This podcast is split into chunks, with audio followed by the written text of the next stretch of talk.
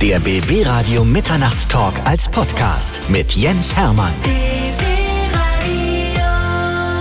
Sebastian Fitzek ist heute bei uns im BB Radio Mitternachtstalk. Ich freue mich sehr, dass du endlich mal Zeit gefunden hast. Ja, ich mich auch. Du bist ja Deutschlands bekanntester Thriller-Autor. Ja, wenn man das so will. Das ist ja immer nur eine Momentaufnahme.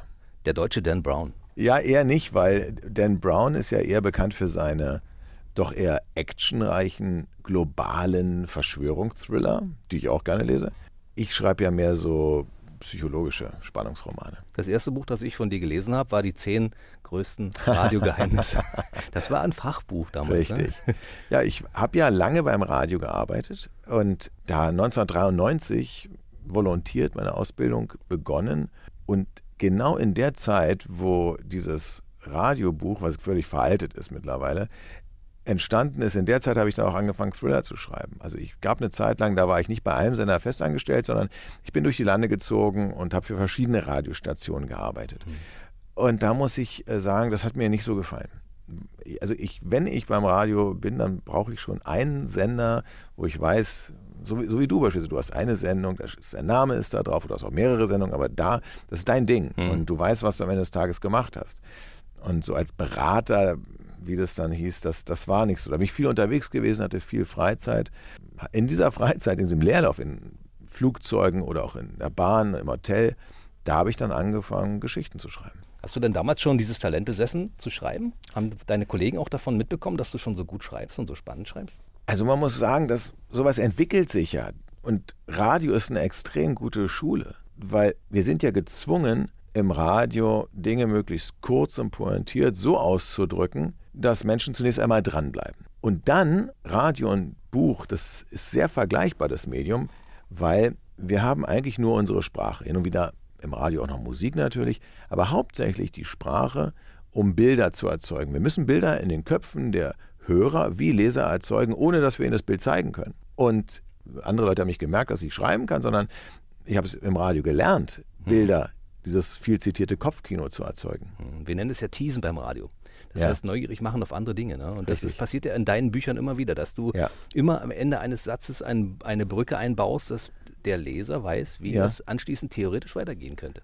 Richtig, das ist natürlich jemanden bei der, bei der Stange halten und das mag ich auch gerne. Ich mag das, ähm, ich meine, 24, eine Fernsehserie, die viele bestimmt gesehen haben, mit Kiefer Sutherland in der Hauptrolle. Da passierte ständig irgendwas, ging nach vorne. Das hat natürlich auch meine Sehgewohnheiten und meine Lesegewohnheiten stark beeinflusst. Ich mag es eben, wenn man nach vorne getrieben wird und immer ständig unter Strom und Spannung steht. Ich mag aber übrigens auch andere Bücher zu lesen. Ja, also ich lese auch gerne mal historischen Roman und auch, wo man wo bei 100 Seiten nicht so viel passiert, wo man einfach im Urlaub sich auch mal dahin plätschern lassen kann. Und wenn es Spannung ist, dann mag ich so einen gewissen Thrill, der mit einer gewissen Anspannung einhergeht, doch sehr gerne.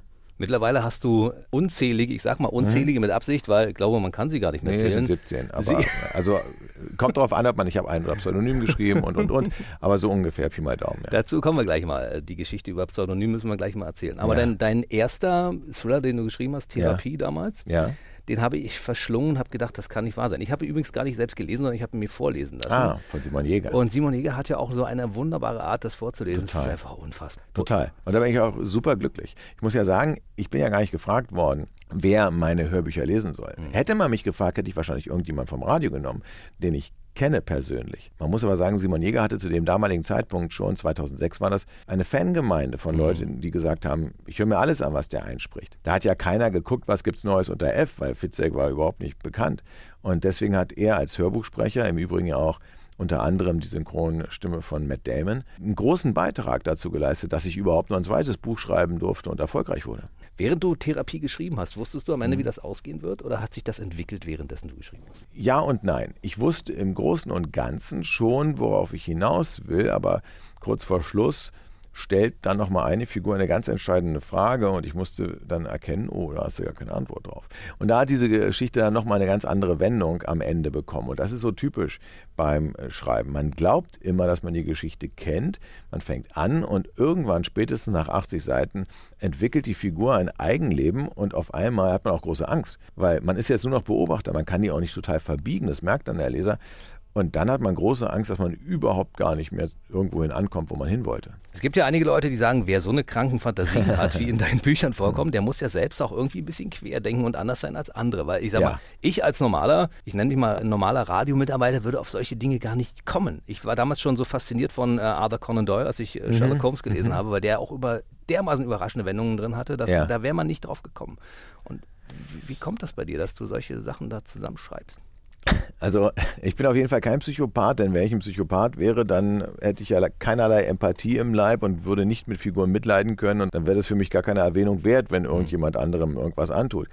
Ist natürlich so ein bisschen ist es eine Berufskrankheit. Also normale, gesunde Menschen, die auf einen verhaltensauffälligen Menschen treffen, die gehen dem aus dem Weg. Ich hingegen beschäftige mich da näher äh, damit. Das, und das kennt man ja vielleicht auch vom Radio. Von der Sekunde an, wo ich beim Radio angefangen habe, ich weiß nicht, wie es bei dir war, aber bei mir ist es so, ich konnte jetzt keinen Sender mehr normal hören. Ich habe mir angehört, wie ist die Uhr aufgebaut, wann kommen die Nachrichten, wie lang ist die Werbung, wie, was spielen die für Musik und, und, und, und. Und auf einmal hat man so eine total selektive Wahrnehmung. Und die unterscheidet sich extrem von ganz normalen Radiohörern. Mhm. Leider, weil Radio höre ich eigentlich sehr, sehr gerne und nicht immer will ich das analytisch hören. Und so ist das eben auch mit, mit, mit Geschichten. Auf einmal bekommt man ein Paket vom Postboten zugestellt und der fragt einen, ob man das für einen Nachbarn annehmen kann. Und ich denke mir, ja klar, aber wer zum Geier ist denn der Name, der da draufsteht? Ich denke, ich kenne alle Nachbarn. Normalerweise würde man einfach das Paket irgendwo hin tun und mal gucken, wer da kommt. Bei mir ist das dann schon so, dass ich überlege, okay, das könnte jetzt ein Anfang vom Thriller sein. Das ist halt eine Berufskrankheit. Mhm. Selektive Wahrnehmung. Auf einmal denke ich, naja, also, hm, das hat vielleicht einen ganz bestimmten Grund, dass du dieses Paket jetzt bekommen hast von jemandem, den du nicht kennst. Und hm, vielleicht ist es ein ganz böses Paket oder ein böser Nachbar. Vielleicht ist es auch gar kein Nachbar. Vielleicht hat es mit einer dunklen Vergangenheit von dir zu tun. Und auf einmal, also ich kann mich einerseits sehr gut selbst beschäftigen, auf der anderen Seite ist es eben so, dass ich durch Alltagssituationen auf diese Ideen komme. Mittlerweile ist die Sicht auf den Alltag, die ist schon ein bisschen verquer, aber das ist eben die Berufskrankheit. Behindert dich das in deinem Alltag? Nein, es ist eher unterhaltsam. Vor allem, ich habe auch drei Kinder. Ich meine, dann kann ich nicht solche Geschichten erzählen, aber schon, dass es eben, wenn ich da was entdecke, dann kann ich leicht eine Geschichte äh, draus machen und das unterhält die dann beispielsweise auf dem Weg zur Kita, wenn sie mal keine Lust haben, durch die Kälte zur Kita zu laufen, dann kann ich eine Geschichte erzählen. Das hat auch seine, seine Vorteile, und ich meine, wenn es allzu spinnert ist, kann ich die Jacken ja auch für mich behalten. Also nein, ich bin jetzt noch nicht so, dass ich in, eine, in einer Fantasiewelt lebe. 17 Thriller hat er geschrieben. Sebastian Fitzek ist heute bei mir. Und äh, einen Thriller hast du geschrieben unter Pseudonym. Das ist nicht ganz, das ist falsch zitiert worden. Ich habe meinen allerersten Thriller beim Verlag unter Pseudonym eingereicht, unter dem Pseudonym Paul Lukas.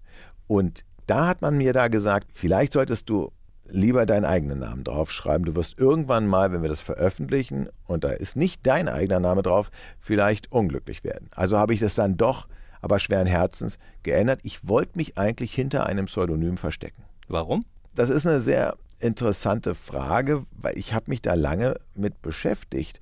Ich bin zu der Erkenntnis gekommen, dass ich mich schon Zeit meines Lebens eigentlich immer so in die zweite Reihe gemogelt habe. Also ich wollte beispielsweise Musiker werden, auch weil ich gedacht habe, naja, damit hat man vielleicht ein bisschen größere Chancen beim anderen Geschlecht und habe mir dann aber das falsche Instrument ausgesucht. Ich wurde Schlagzeuger. Also ich habe mich quasi auf die Bühne gestellt. Ich habe auch den Takt angegeben. Allerdings habe ich mich versteckt hinter so einer Batterie, was natürlich mhm. total bescheuert war, weil der Gitarrist und der Sänger, die waren dann schon an der Bar und du selbst hast eben noch das Schlagzeug abgebaut. Aber das ist mir dann eben auch aufgefallen, dass ich beim Radio ja nie, so wie du, moderiert habe. Ich habe ja, gut, ich habe mal Verkehrsreport gemacht, ich habe ein paar Aufsager gesprochen, aber ich hatte keine eigene Sendung. Ich habe in der Redaktion gearbeitet, habe Sachen geschrieben, die dann andere vorlesen mussten und ähm, mich diebisch gefreut, wenn das irgendwie funktioniert hat. Ich habe mich also auch da so ein bisschen versteckt. Und das war irgendwie so diese Wasch mich, aber mach mich nicht nass Haltung, die ich dann bis zum ähm, Schreiben durchziehen wollte und sagen wollte, ja, komm, bevor du jetzt selbst deinen Kopf aus dem Fenster hängst, gibst du dir ein Pseudonym. Und das war eigentlich der erste Schritt, wo mir gesagt habe, nee, also jetzt sei mal nicht so feige und nicht so schüchtern, sondern jetzt steh auch mal dazu, was du machst. Zwei kleine Fußnoten. Also Ad 1 hättest du aus meiner Sicht durchaus auch beim Radio arbeiten können, das weil das ja auch vorne an der Front funktioniert. Und Ad 2 hat mir mal ein Musiker, ein begnadeter Musiker gesagt, die Schlagzeuger, die Drummer machen mhm. immer die Frauen klar. Ach echt? Ja. Na gut, dann ähm, lag das bei mir an anderen Nachteilen, die ich nicht kompensiert habe. 2015 zwei äh, Romane parallel. Mhm. Das Joshua-Profil Und daraus hat sich dann wiederum äh, der Roman entwickelt, der unter Pseudonym Das ist richtig. Erzähl mal die Geschichte. Also, im Joshua-Profil, da geht es um einen Autor in der Hauptrolle. Und ich dachte, okay, für dieses Buch brauchst du gar nicht zu recherchieren. Die Hauptperson ist ein Thriller-Autor, der in Berlin lebt, so wie ich. Da, da, kann ich mich sofort reinversetzen. Doch während ich die ersten Sätze vom Joshua-Profil geschrieben habe, da merkte ich, dieser Autor, der unterscheidet sich erst einmal nicht nur optisch, sondern auch von seinem Denken und von dem, was er schreibt, total von dir. Und das hat sich entwickelt. Eigentlich sollte es ein ganz erfolgreicher Autor sein. Dann wurde es einer, der nur mit einem einzigen Buch Erfolg hatte und gar nicht weiß, wieso. Und dieses Buch heißt Die Blutschule. Und ich lege diesen Charakter fest, ich schreibe über ihn und denke mir beim Schreiben des Joshua-Profils, Mensch, ich muss mal herausbekommen, wie schreibt denn eigentlich Max Rode? Denn so heißt der Autor im Buch und habe dann einfach nur, um mich in die Figur hineinzuversetzen, angefangen, dieses eine Buch mal anzufangen, die Blutschule, und festgestellt, ja, das ist ganz anders.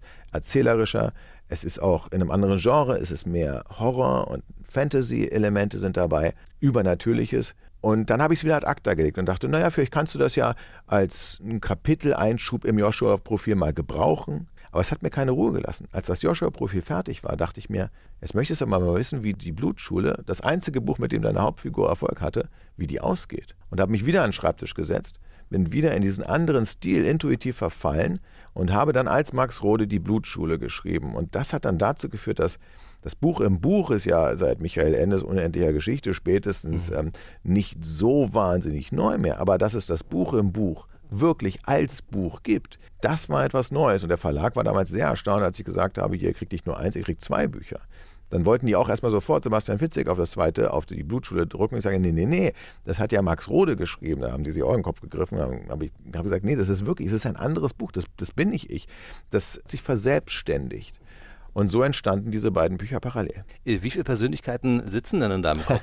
Also der Sebastian Fitzek zum einen, äh, der Max Rode zum zweiten. Sind da noch andere Persönlichkeiten, die eventuell noch rauskommen? Ja, es sind jetzt keine widerstreitenden, multiplen Persönlichkeiten. Okay, gut, es okay. sind aber pro Kapitel probiere ich mich ja in eine Person hineinzuversetzen. Das macht auch jeder anders. Es gibt Leute, die schreiben eben so aus einer allwissenden Perspektive und die springen innerhalb eines Kapitels in verschiedene Köpfe rein. Bei mir ist es so, wir uns jetzt unterhalten und hinter der geschlossenen Studiotür würde jetzt jemand gemeuchelt werden, dann könnte ich das nicht wissen, wenn es aus meiner Perspektive geschrieben ist. Aber mhm. ich könnte es natürlich vielleicht hören. Mhm. Oder ich könnte irgendwelche merkwürdigen Geräusche wahrnehmen, die Gedanken hervorrufen, die etwas teasern, wie du so schön äh, gesagt hast. Und dann müsste ich im nächsten Kapitel vor die Tür springen.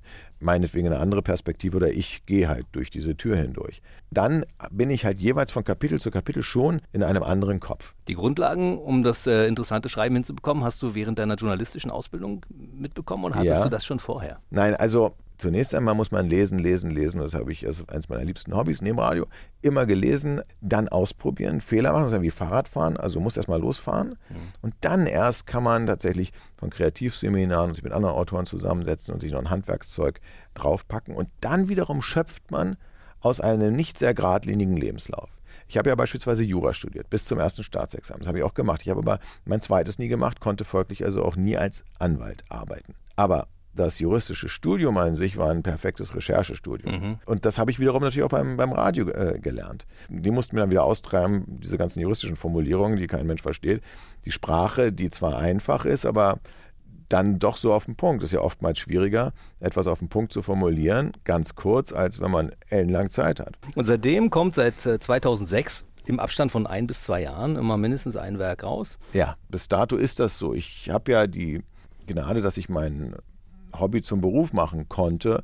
Insofern hoffe ich, solange die Ideen nicht ausgehen, dass diese Taktung beibehalten werden kann. Ich gucke in deine Augen und sehe, da sind noch viele Ideen drin. Deshalb freue ich mich auf die nächsten Jahre.